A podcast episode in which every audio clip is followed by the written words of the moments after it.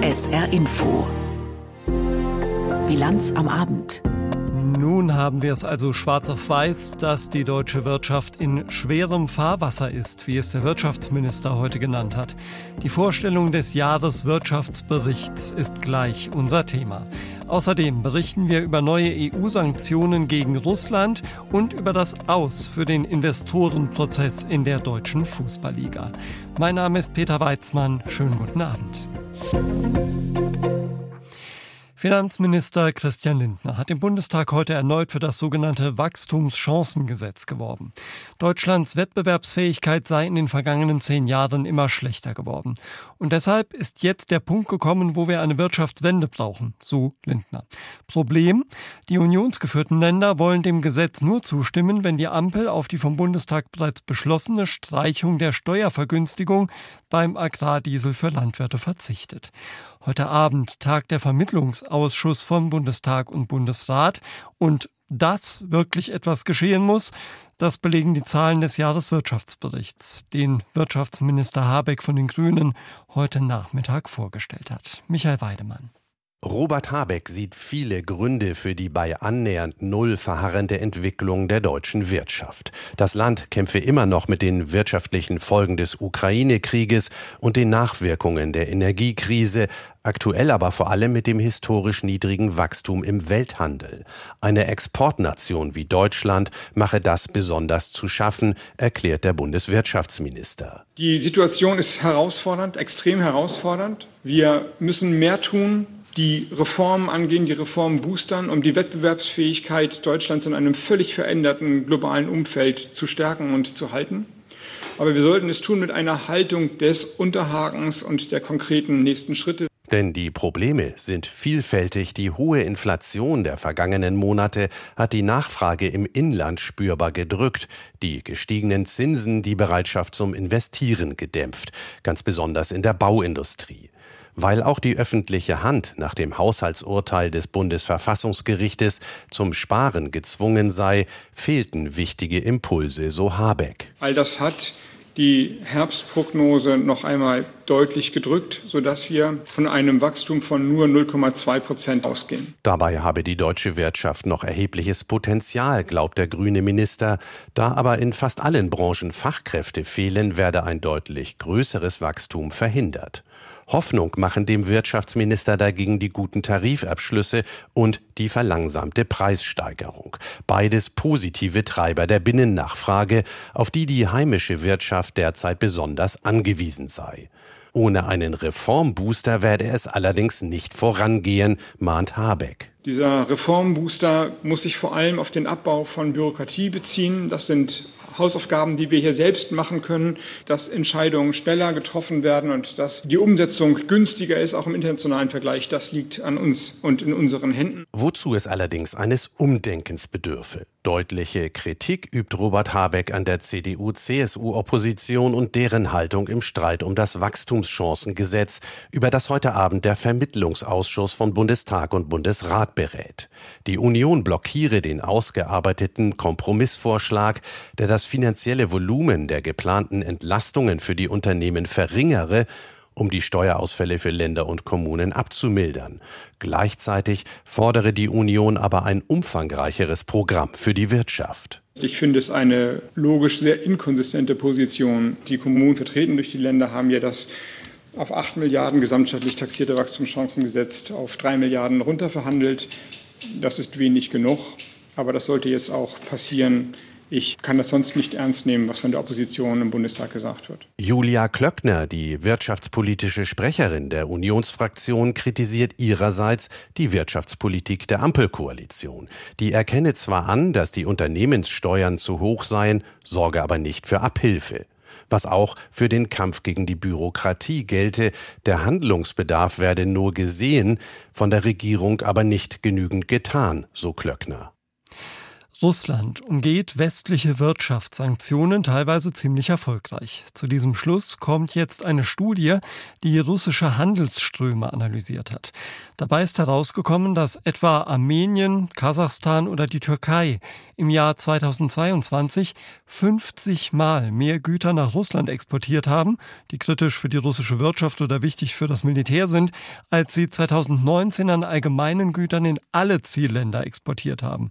Es wäre also dringend an der Zeit, dass die EU sich mal etwas genauer anschaut, wo Exporte in manche Länder am Ende wirklich landen. Und das will sie tun mit den neuen Sanktionen, die sie heute beschlossen hat. Andreas Meyer-Feist. Russland soll militärisch geschwächt werden, damit Russland in der Ukraine nicht gewinnt. Das Ziel der EU.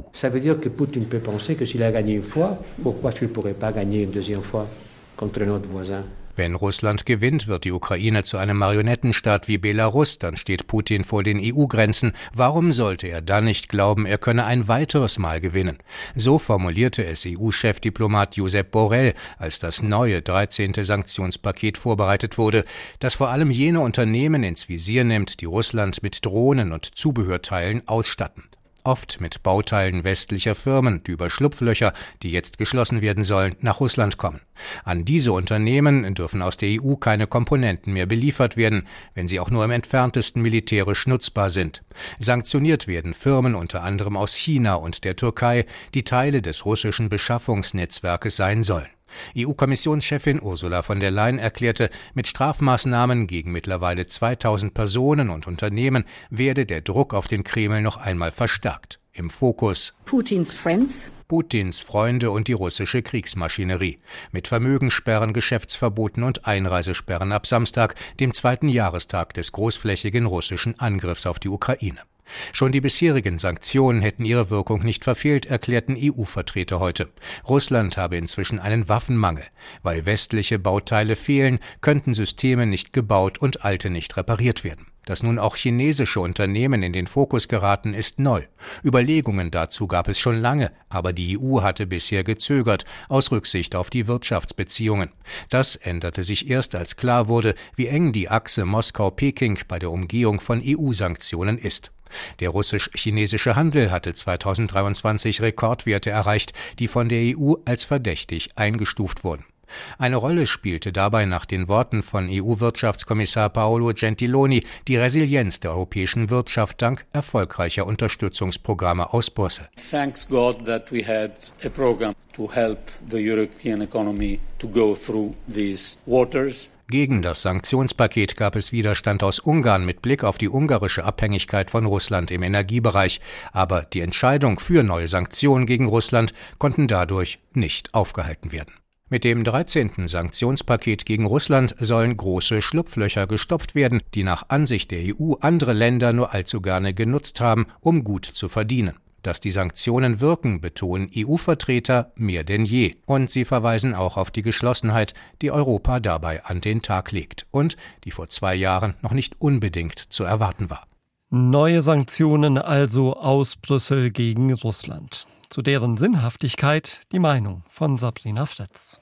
Bei der Werbung heißt es, die Hälfte bringt nichts, man weiß nur nicht welche. Ähnlich verhält es sich mit Sanktionen. Auch bei diesem Mittel ist es schwer zu messen, was Russland tatsächlich schadet und was verpufft, aber es gibt Anhaltspunkte. Wirtschaftsforscher kommen zu unterschiedlichen Ergebnissen. So konnte Russland sein Gas und Öl in andere Länder verkaufen, der Schaden hielt sich in Grenzen. Dagegen wird den Eliten das Leben in Moskau deutlich schwerer gemacht. Zwar kann man Luxustaschen auch in Peking kaufen, aber das ist vielleicht nicht so schick wie in München. Der erhoffte Aufstand gegen Putin wurde dadurch zwar nicht ausgelöst, aber die Oligarchen und Putin-Freunde sind zunehmend in Russland isoliert. Die Geldanlage wird schwieriger.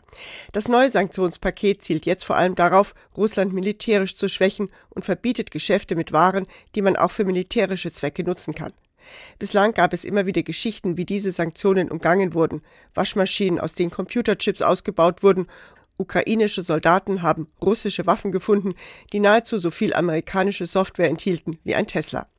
Man darf Sanktionen also nicht nur verhängen, man muss auch dafür sorgen, dass sie eingehalten werden, und das ist in einer globalisierten Welt gar nicht so einfach. Viele Möglichkeiten hat die Gemeinschaft nicht, Putin für seinen Angriff zur Rechenschaft zu ziehen, aber es sind doch inzwischen einige. Gegen ihn liegt ein Haftbefehl wegen eines Kriegsverbrechens vor, damit droht ihm in 123 Ländern die Verhaftung. Sanktionen gehören eben auch dazu. Die Klagen, dass man damit mehr der heimischen Wirtschaft schadet als dem Feind, sind inzwischen kaum mehr zu hören. Das liegt vor allem daran, dass rasch Ersatz für die Energieversorgung gefunden wurde. Tatsache ist aber auch, dass Putin nach zwei Jahren Ukraine-Krieg nicht geschwächt wirkt. Es ist also ein stumpfes Schwert, mit dem die EU nun zum 13. Mal zugestochen hat, aber es ist besser als keins. Die vielen Schläge werden auch im Kreml zu spüren sein. Und was wäre die Alternative? Es ist schwer vorstellbar, dass der Westen Milliarden für seine Verteidigung gegen Russland ausgibt und russische Politiker munter in Europa Urlaub machen. Sanktionen sind eines der wenigen diplomatischen Mittel, die der Westen in der Hand hat. Er sollte sie nicht weggeben. Die Gemeinschaft will jedenfalls nicht aufgeben. Das 14. Sanktionspaket ist schon in Arbeit. Ein Kommentar von Sabrina Fritz aus dem ARD-Studio Brüssel. Im gesamten Gazastreifen gehen die schweren Kämpfe zwischen der israelischen Armee und der Terrororganisation Hamas unvermindert weiter. Augenzeugen berichten heute von Gefechten in Khan Yunis im Süden sowie in der Stadt Gaza im Norden. Laut israelischer Armee seien in Khan Yunis etwa 20 Hamas-Kämpfer getötet worden. Bei den indirekten Verhandlungen zwischen Israel und der Hamas über ein Ende der Kämpfe und die Freilassung der Geiseln deutet sich derweil möglicherweise ein wenig Bewegung an nach Wochen des Stillstandes. Benjamin Hammer. Zum ersten Mal seit Wochen, schreibt die israelische Tageszeitung Haaretz, gebe es wieder vorsichtigen Optimismus. Optimismus, dass ein Abkommen zwischen Israel und der Hamas doch noch möglich ist. Hinter den neuen Bemühungen steht offenbar die US-Regierung. Ihr Nahostgesandter Brett McGurk trifft heute in Kairo ein. Auch der Anführer der Hamas, Ismail Haniyeh, befindet sich seit gestern in der ägyptischen Hauptstadt. Die USA und Israel verhandeln offiziell nicht direkt mit der Hamas, die sie als Terrororganisation einstufen. Ägypten und Katar nehmen eine Vermittlerrolle ein. 134 israelische Geiseln befinden sich nach israelischen Angaben noch im Gazastreifen. Die meisten von ihnen sollen noch leben. Ihre Angehörigen hoffen auf ein Abkommen mit der Hamas, das die Freilassung der Geiseln vorsieht. Umso entsetzter waren die Familien, als Israels Premier Benjamin Netanyahu vor kurzem verkündete, keine israelische Verhandlungsdelegation mehr nach Kairo zu schicken weil die Forderungen der Hamas wahnsinnig seien. Sie werden so lange nicht mehr hingeschickt, bis es wieder Bewegung gibt. Ich sehe in Verhandlungen ein Geben und Nehmen, kein Geben und Geben ohne Gegenleistung. Viele Angehörige der israelischen Geiseln werfen der israelischen Regierung vor, nicht genug für die Freilassung zu tun. Für Empörung sorgten Äußerungen von Israels Finanzminister Bezalel Smotrich im israelischen Radio. Der Moderator verwies auf die 134 Geiseln und Smotrich sagte, nein, die seien nicht das Wichtigste. Der Moderator hakte nach, nicht das Wichtigste? Nein, nein. Wieso geht es jetzt darum, was wichtiger ist? Alles ist wichtig. Wichtig ist es auch, zu siegen und die Hamas zu zerschlagen. Bei den indirekten Verhandlungen zwischen Israel und der Hamas geht es um die Dauer einer möglichen Waffenruhe. Im Zentrum steht die Frage, wie viele palästinensische Häftlinge für israelische Geiseln freigelassen werden könnten. Schließlich geht es darum, ob sich die israelische Armee während einer Waffenruhe aus dem Gazastreifen zurückzieht, was aus israelischer Sicht so gut wie ausgeschlossen ist. Dass in die stockenden Verhandlungen nun wieder Bewegung kommt, könnte laut Medienberichten auch daran liegen, dass es wieder Kontakt zu Yahya Sinwar gibt. Der Anführer der Hamas im Gazastreifen soll mehrere Wochen lang nicht erreichbar gewesen sein. Für Aufregung sorgten Spekulationen, dass Sinwar sich längst nach Ägypten abgesetzt habe. Israel hat dies dementiert. Der Journalist Jackie Khoury sagte im israelischen Armeeradio, der Druck auf die Hamas wachse. Letztendlich wird die Hamas keinen anderen Ausweg haben, als etwas nachzugeben. Der Beginn des Ramadans ist ein wichtiges Datum. Die humanitäre Lage im Gazastreifen wird immer katastrophaler. 1,5 Millionen Menschen befinden sich in Rafah. Andere sind im Gazastreifen verteilt und ohne ihre Häuser. Diese Menschen im Krieg durch den Ramadan zu bringen, das ist für die Hamas ein großes Problem. Medienberichte, wonach sich eine israelische Delegation nun doch wieder in Kairo befindet, wurden bislang nicht bestätigt. Offenbar soll es in zwei Tagen aber weitere Verhandlungen in Paris geben. Israel warte auf Signale der Hamas, berichten israelische Medien, und wolle dann entscheiden, ob eine Delegation nach Paris reist. Die Lage im Nahen Osten hat heute auch die katholische Deutsche Bischofskonferenz beschäftigt. Und das nicht als einziger bewaffneter Konflikt. Die Bischofskonferenz hat heute nämlich ein neues Friedenswort vorgestellt. Insbesondere seit dem Angriff Russlands auf die Ukraine sieht die Bischofskonferenz die Frage nach der christlichen Gewaltfreiheit neu aufgerufen. Man durfte also durchaus gespannt sein, was die Bischöfe angesichts der Kriege sagen. Antje Dechert. Frieden schaffen und zwar am besten ohne Waffen. Das Credo des christlichen Pazifismus sei nach wie vor ein zentrales Ideal auch der katholischen Friedensethik, so der Vorsitzende der Deutschen Bischofskonferenz Georg Betzing. Ein Ideal, das aber spätestens seit dem russischen Angriffskrieg auf die Ukraine immer mehr herausgefordert wird. Vielleicht ist der Putin nicht verrückt, aber böse ist er. Und mit dem Bösen zu rechnen, das gehört in diese ganze Gesamtkalkulation eben auch hinein. Und was hilft uns, einen Bösen aufzuhalten. Und so wird in dem 175-seitigen Friedenspapier der Bischöfe der Einsatz militärischer Gewalt nicht ausgeschlossen, sondern legitimiert als Gegengewalt zum Zweck der Selbstverteidigung. Aber auch die habe Grenzen. Auch die Gegengewalt im Selbstverteidigungsrecht unterliegt ethischen Begrenzungen. Auch das müssen wir heute mit Blick auf das heilige Land und die Gewalt im Gazastreifen sagen.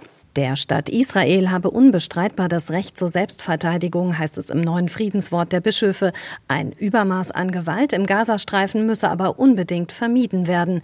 Zugleich warnten die deutschen Bischöfe vor einem neuen, auch atomaren Wettrüsten. Zwar zeigten neue Bedrohungslagen in Europa, dass deutsche Soldaten zur Verteidigung des Landes angemessen ausgerüstet sein müssten, doch langfristig sei die deutsche Bundesregierung gefordert, im Rahmen der NATO mit ihren Bündnispartnern nach Lösungen zu suchen, wie eine erforderliche Abschreckung ohne Nuklearwaffen zu gewährleisten sei. Atomwaffen können allein von ihrer Unbeherrschbarkeit und äh, können von der äh, christlichen Ethik her nicht äh, begründet werden. Positiv äußerten sich Vertreter der katholischen Friedensbewegung Pax Christi in einer ersten Reaktion auf das Friedenspapier der Bischofskonferenz.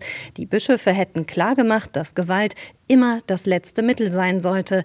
Deutlichere Worte habe man sich zum Recht auf Kriegsdienstverweigerung gewünscht, sagt Michael Rösch vom Diözesanverband Pax Christi in Augsburg. Dieses Menschenrechts auf Kriegsdienstverweigerung da haben wir die Hoffnung, dass das auch eine Chance wäre, auch in Russland, wenn wir Kriegsdienstverweigerer aufnehmen, eine neue Dynamik einleiten könnte, wenn immer mehr Menschen nicht bereit sind, in diesem Krieg weiterzukämpfen. Ein Schlüssel zum Frieden sei Gerechtigkeit, betonen die Bischöfe in ihrem Impuls zur Friedensethik. Die katholische Kirche in Deutschland wolle sich daher künftig noch mehr für eine gerechtere globale Wirtschaftsordnung sowie für die Stärkung von Menschenrechten und internationaler Zusammenarbeit einsetzen. Sie hören die SR-Info-Bilanz am Abend. Gleich geht es noch um das Investoren aus in der DFL und um das absehbare Ende von Thomas Tuchel als Bayern-Trainer. Jetzt haben wir erstmal Wichtiges in Kürze für Sie mit Tanja Philipp Moser. Nur 10 Prozent der EU-Bürger sind der Meinung, dass die Ukraine den Krieg gegen Russland gewinnen kann. Das zeigt eine Untersuchung des Instituts European Council on Foreign Relations. Der Studie zufolge halten viele Menschen in Europa den Ukraine-Krieg für eine existenzielle Bedrohung. Gleichzeitig wächst die Zahl der Anhänger einer möglichst schnellen Verhandlungslösung. In Deutschland ist die Zustimmung mit 41 Prozent besonders hoch. Eine Mehrheit für die die Rückeroberung ukrainischer Gebiete gibt es nur in Schweden, Portugal und Polen. Das ehemalige Smart Center in Saarbrücken, der jetzige SMP Automobilhandel, ist insolvent. Wie Insolvenzverwalter Blank dem SR mitteilte, haben ein schwieriges Marktumfeld und der sinkende Umsatz zu der Insolvenz geführt. Die 20 Mitarbeiter würden aber weiterhin Fahrzeuge verkaufen und auch die Werkstatt bleibe geöffnet. Ziel sei es, bis Mitte April einen Käufer für den SMP Autohandel zu finden. Seit 2020 werden dort keine neuen Smarts mehr verkauft. Allerdings werden Neufahrzeuge eines Herstellers aus China sowie Gebrauchtwagen angeboten. Das Helmholtz-Institut für pharmazeutische Forschung Saarland, HIPS, erhält von der US-amerikanischen Gates Stiftung 3,1 Millionen Euro. Wie das Institut mitteilte, fließt das Geld in ein Projekt, bei dem es um die Erforschung neuer Medikamente gegen Tuberkulose und Malaria geht. Das HIPS hat hier nach eigenen Angaben bereits wirksame Substanzen entwickelt. Die deutschen Tischtennismannschaften haben bei der Team-WM in Südkorea das Viertelfinale erreicht. Die Frauen besiegten Schweden mit 3 zu 0. In der Runde der letzten acht treffen sie morgen auf Frankreich. Die deutschen Tischtennisherren mit Patrick Franziska vom 1. FC Saarbrücken besiegten den Iran mit 3 zu 0. Sie qualifizierten sich nicht nur für das WM-Viertelfinale am Freitag gegen Taiwan, sondern auch für die Olympischen Spiele in Paris. Kamelle, ferngesteuerte Autos und vor allem Tennisbälle. Kaum ein Spiel der ersten oder zweiten Liga ist in den vergangenen Wochen ohne unzählige Unterbrechungen über die Bühne gegangen. Mit den eben genannten Mitteln haben Fans die Spiele unterbrochen, um gegen den geplanten Einstieg eines Investors in die deutsche Fußballliga und gegen das Zustandekommen des entsprechenden Abstimmungsergebnisses zu protestieren. Es gab Gesprächsangebote, aber so richtig bewegen wollte sich keine Seite. Jetzt ist der Investorendeal aber geplatzt. Tim Brockmeier. Das Präsidium der DFL kam bei seiner außerordentlichen Sitzung in Frankfurt einstimmig zu dem Entschluss, den Prozess nicht weiterzuführen. Eine erfolgreiche Fortführung scheint in Anbetracht der aktuellen Entwicklungen nicht mehr möglich. Der deutsche Fußball steht inmitten einer Zerreißprobe. Die Rückkehr zu einem geordneten Spielbetrieb muss jetzt das vorrangige Ziel sein, erklärte Hans-Joachim Watzke als Sprecher des Präsidiums. Weil zunehmend auch ist eine Zerreißprobe für den ganzen Fußball geworden wäre und auch die sportliche Integrität, die immer am wichtigsten ist, also auf das Spiel bezogen, wenn natürlich pausenlos die Spiele unterbrochen werden, ob das jetzt ob man das jetzt gut findet oder ob man es nicht gut findet. Es war aber Fakt, ähm, dass dann natürlich auch äh, der, der, sportliche Wettbewerb darunter leidet, weil es schon einfach unterschiedliche Herangehensweisen ist. Die eine Mannschaft liegt in Führung, dann wird dreimal unterbrochen, die verliert ihren Rhythmus, der andere kann sich wieder erholen. Also insgesamt gesehen war das einfach jetzt nicht mehr so durchzuhalten. Die DFL reagiert damit auf die zuletzt massiven friedlichen Fanproteste in den Stadien der ersten und zweiten Liga gegen den Einstieg eines Investors in den deutschen Profifußball. Ob die DFL nun einen anderen Weg gehen will, um an das aus ihrer Sicht nötige Kapital für die Sicherung der Wettbewerbsfähigkeit der Bundesliga zu kommen, blieb offen. Das DFL-Präsidium und die Geschäftsführung werden in den nächsten Wochen zu Clubgesprächen einladen, um Ableitungen aus dem Prozess gemeinsam zu besprechen, heißt es in einer Mitteilung. Tim Brockmeier zum Investoren aus. Nein, es bleibt dabei. Jürgen Klopp wird nach der jetzigen Saison für ein Jahr weder einen Club noch eine Nationalmannschaft trainieren. Wenn der Berater von Liverpools Trainer eine solche Erklärung abgeben muss, dann muss etwas Großes passiert sein im Fußball. Sprich, es muss eine Stelle frei geworden sein, für die der wohl beliebteste Trainer der Welt sofort ins Gespräch gebracht wird.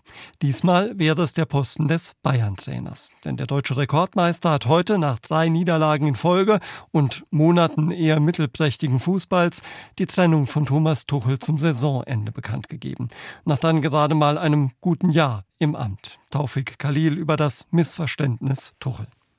Ja, also ich finde, dass der Trainer von Anfang an nicht der richtige Mann für unseren Verein war. Dieser Fan sagt, was viele dachten, als Thomas Tuchel vor nicht mal einem Jahr als Nachfolger von Julian Nagelsmann bei den Bayern präsentiert wurde. Wieder ein gebürtiger Bayer, einer, der erst kurz vorher mit Chelsea die Champions League gewinnen konnte. Ja, einer, der als schwierig galt, aber auch einer, der wusste, wo er da unterschreibt. Das ist einer der talentiertesten und besten Kader in Europa aktuell. Eine Freude, die aber nicht lange währte. Kaum hatte Tuchel direkt nach seiner Verpflichtung seinen Ex-Club aus Dortmund geschlagen geschlagen, ging's bergab. Aus dem Pokal und erster Titel weg gegen Freiburg. Der zweite Titel eine Woche später, fast sicher futsch 0 zu 3 in der Champions League bei Manchester City. Die Bayern chancenlos, aber Tuchel mit einem seiner vielen rätselhaften Auftritte. Aber heute habe ich mich ein bisschen schockverliebt in meine Mannschaft. Seine Aussagen nach Niederlagen oft eigenartig, zum Beispiel nach dem chancenlosen 0 zu 3 in Leverkusen. Weiß ich nicht, ob uns heute der Biss gefehlt hat. Ich finde, wir haben sehr mutig, sehr hoch verteidigt. Komplettumbau gegen Bayer. Fünferkette statt wie gehabt mit vier. Die Führungsspieler Müller und Kimmich draußen, Rechtsverteidiger Boe auf links. Doch wehe, man spricht ihn drauf an. Wenn für Sie das eine taktische Sache war, die Niederlage, dann ist das Ihre Meinung. Kritik nicht erwünscht. Nicht von den Medien? Nein, nächste Frage bitte. Das ist mir zu polemisch. Tut mir leid. Herr Tuchel, machen Sie sich nach dieser sehr schwachen Leistung Sorgen um Ihren Job? Nein. Und was gibt Ihnen Grund zur Hoffnung? Ich würde gerne über das Spiel sprechen. Und auch nicht von ehemaligen Spielern wie Dietmar Hamann und Lothar Matthäus. Soll ich äh, Didi und Lothar zitieren? Für eine Mannschaft mit schlechtem Innenverhältnis zwischen Spieler und Trainer sah es ganz okay aus heute. Dazu Sätze, die Probleme schaffen, ohne Not. In my opinion, we don't have a holding six midfielder. Er wolle eine Holding Six, erklärt er, denn Kimmich und Goretzka seien viel zu offensiv. Dazu Müller ständig auf der Bank. Der Trainer demontiert seine Führungskräfte, sagen die Fans. Also ich glaube ganz ehrlich, dass die Spieler ihn einfach los haben wollen. Doch Tuchel bleibt stur. Kritik erreicht ihn nicht mehr. Das äh, macht so viel weniger mit mir, als Sie sich vielleicht vorstellen können. Am Ende scheint das mit den Bayern und Thomas Tuchel ein großes Missverständnis gewesen zu sein, wie allerdings auch schon mit Julian Nagelsmann. Mal schauen, wer dann im Sommer auf Thomas Tuchel folgt, falls er denn wirklich so lange bleiben darf. Da kommt der nächste und die Gaudi geht wieder von vorne los. Taufik Khalil hat berichtet. Es gibt ja Leute, die machen Städtereisen und wenn man sie dann fragt, ob sie da oder da waren, dann sagen sie einem, nö, das sei ihnen zu touristisch gewesen. Gut. Man kann natürlich nach Paris fahren, ohne etwa den Eiffelturm zu besuchen, aber mindestens einmal im Leben hat es schon viel Schönes, wenn er denn offen hat.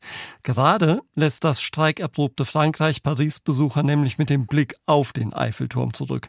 Ein Streik am Wahrzeichen der französischen Hauptstadt wurde sogar ausgeweitet und ein Ende ist nicht in Sicht. Aus Paris Stefanie Markert. Qu'on la trouve laide, qu'on la trouve belle, y a pas Paris sans Tour Eiffel. Ob man ihn hässlich findet oder schön, kein Paris ohne Eiffelturm. Die Dame aus Eisen, einst für eine Weltausstellung gebaut, hat letztes Jahr 6,3 Millionen Besucher empfangen. Derzeit stoßen sie auf das englischsprachige Schild wegen Streik geschlossen. Entschuldigung. Finished. Yes, strike. Ich habe meine Enkelkinder zu Besuch, weil Schulferien sind. Sie wollten auf den Eiffelturm. Immer wieder wird in den Ferien gestreikt. So we're hoping that it's going to be open by the time we. Hoffentlich öffnet er noch mal während unseres Paris-Aufenthalts.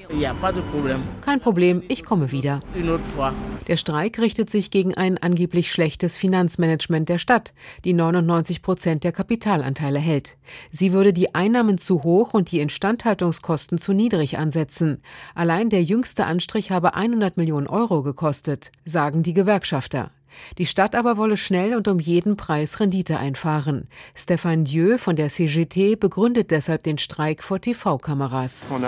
Wir haben das Gefühl, die Stadt will in den kommenden Jahren unsere Kassen leeren. Sie hat die Konzession schon von 8 auf 16 Millionen Euro im Jahr erhöht und jetzt will sie auf 50 Millionen Euro gehen. Das wären mehr als 40 Prozent unseres Bruttoumsatzes. Schon sind deshalb 20 Prozent teurere Tickets im Gespräch. 2017 habe man die Konzessionsabgabe festgelegt. Bis zum Sommer, also vor Olympia, werde ihre Höhe für einen Zeitraum bis 2030 neu ausgehandelt, weiß Emmanuel Grégoire, erster Vizebürgermeister von Paris. Im Radio France Info sagte er, uns liegt viel am sozialen Dialog und der Eiffelturm ist eine außergewöhnliche Touristenattraktion, die aber in der Pandemie 130 Millionen Euro an Verlust zu verbuchen hatte. Die Stadt Paris hat die Betreiber des Baudenkmals trotzdem immer weiter unterstützt. Die Gewerkschafter fürchten bei zu viel Abgaben aber um die Bausubstanz des 135 Jahre alten Turms. Auch Techniker Denis Vavassori sorgt sich. In den Medien befand er, der Turm sei schon jetzt in einem Zustand des Verfalls. Man sehe Rostspuren. Vizebürgermeister Grégoire dagegen versichert. La ville soutient Erstens, die Stadt unterstützt den Eiffelturm, er ist ihr Juwel. Zweitens, wir hören den Forderungen und Sorgen zu, genau wie wir die Covid-Verluste absorbiert haben. Und drittens ist es ein Juwel des städtischen Erbes und deshalb bekommt der Eiffelturm sehr umfangreiche Investitionen. Er ist in sehr gutem Zustand. Die 21. Anstreichkampagne seit seines Baus läuft. In der Tat wurden jüngst monatelang in luftiger Höhe erstmals die alten Farbschichten abgekratzt, um die ursprüngliche bräunliche Farbe neu aufzutragen. Der Turm müsse ständig renoviert werden und das sei komplex. Doch der Vize-OB ist optimistisch. Wir kommen raus aus der Situation. Wir vertrauen der Betreibergesellschaft, dass sie mit den Angestellten einen Dialog führt und deren Sorgen ausräumt. Die Streikenden fordern nun eine Gehaltserhöhung entsprechend der Ticketeinnahmen und einen Sonderfonds für eine bessere Wartung des Turms. Gewerkschafter Denis Vavassori ist nicht so optimistisch. Die Lage ist blockiert. Garantiert. Sie spielen leider für die Besucher auf Zeit. Wir halten unser Anliegen im Interesse des Baudenkmals für legitim und wollen vorankommen. Wir können noch nichts über eine Wiedereröffnung sagen. Wir warten auf unsere Direktion, vor allem aber auf die Stadt.